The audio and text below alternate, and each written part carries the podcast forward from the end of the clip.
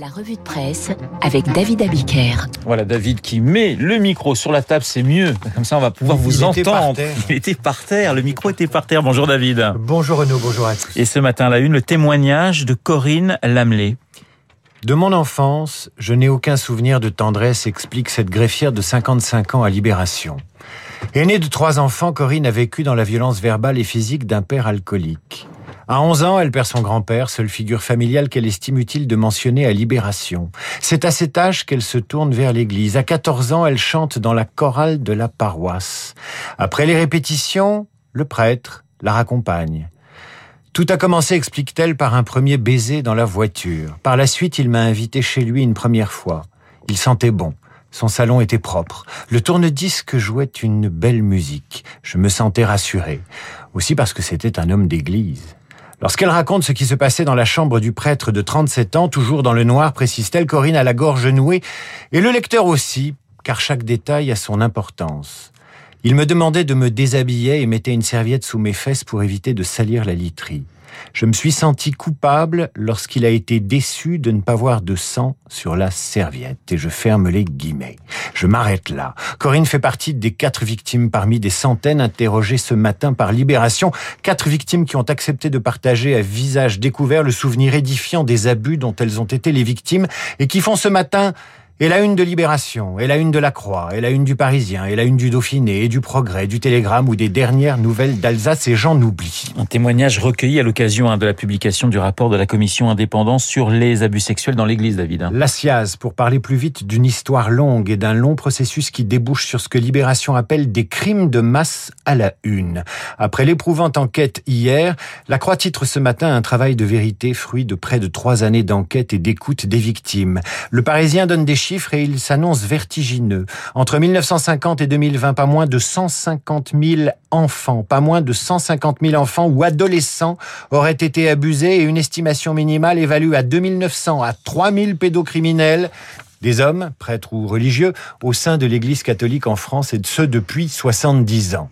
Face à ces chiffres, Véronique Margron, présidente de la conférence des religieux et des religieuses de France et destinataire du rapport publié aujourd'hui à 9h, déclare dans le Parisien, ce rapport sera un choc terrible, cela doit l'être. Et si l'Église doit trembler, qu'elle tremble. Et si des pans entiers de l'Église devaient disparaître, c'est qu'ils devaient s'effondrer. Le Figaro raconte pour sa part comment ce rapport de la SIAZ n'aurait jamais vu le jour si tout n'avait commencé à Lyon avec l'affaire Prénat, séisme dont le rapport est une réplique qui promet d'être plus violente encore. Dans les pages intérieures de la Croix, le père Étienne Grieux estime que la communauté ecclésiale et les catholiques doivent regarder cette réalité en face. Au milieu de ce qu'il appelle un cataclysme, quelque chose de neuf peut émerger. Dans Libération, Alexandra Schwarzbrod n'a pas cette tempérance. Si les évêques de France avaient un tant soit peu de respect pour l'autre, au sens de l'individu tel qu'il participe de la société, ils démissionneraient. Et l'éditoriiste euh, va plus loin, hein, David. C'est la réaction de l'épiscopat français qu'il va falloir guetter. Elle sera révélatrice, écrit-elle, de l'état d'esprit du sommet de l'Église. L'omerta va-t-elle se poursuivre ou le principe de dignité va-t-il enfin pousser l'Église à reconnaître enfin sa responsabilité? Dans le Parisien, l'écrivain suisse et spécialiste du Vatican Arnaud Beda rappelle que le pape François a pris le sujet à bras le corps, a mené une politique de tolérance zéro dès 2013.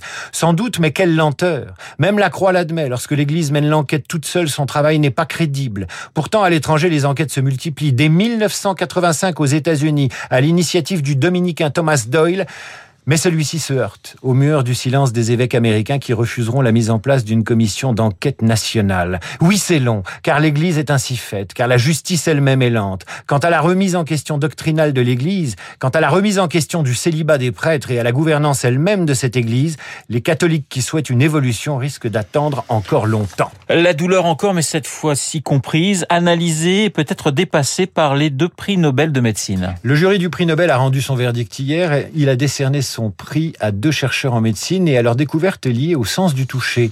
Comment notre corps ressent-il le chaud et le froid? Comment ressent-il le toucher?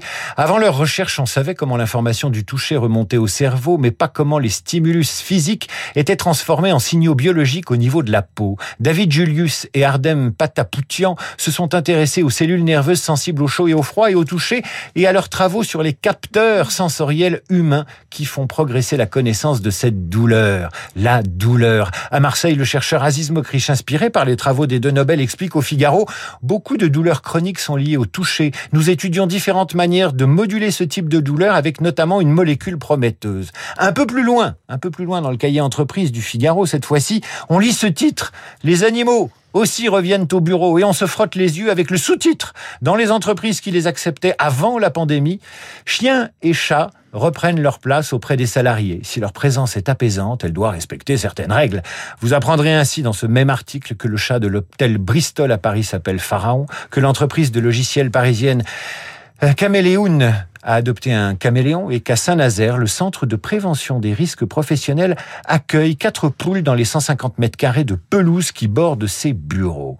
Le Figaro rappelle les résultats d'une étude américaine sur l'impact positif des chiens sur le stress individuel. D'après les spécialistes en ressources humaines, chiens ou chats ont un impact positif sur les collaborateurs comme sur les clients. Avantage, les animaux ne comptent pas leurs heures, sont rémunérés d'une poignée de croquettes et j'ajouterai qu'ils ne ménagent pas non plus une tendresse totalement totalement désintéressé, contrairement à certaines brebis galeuses qui font la une des journaux ce matin. Voilà l'édito, euh, l'édito, la revue de presse. C'était presque un édito.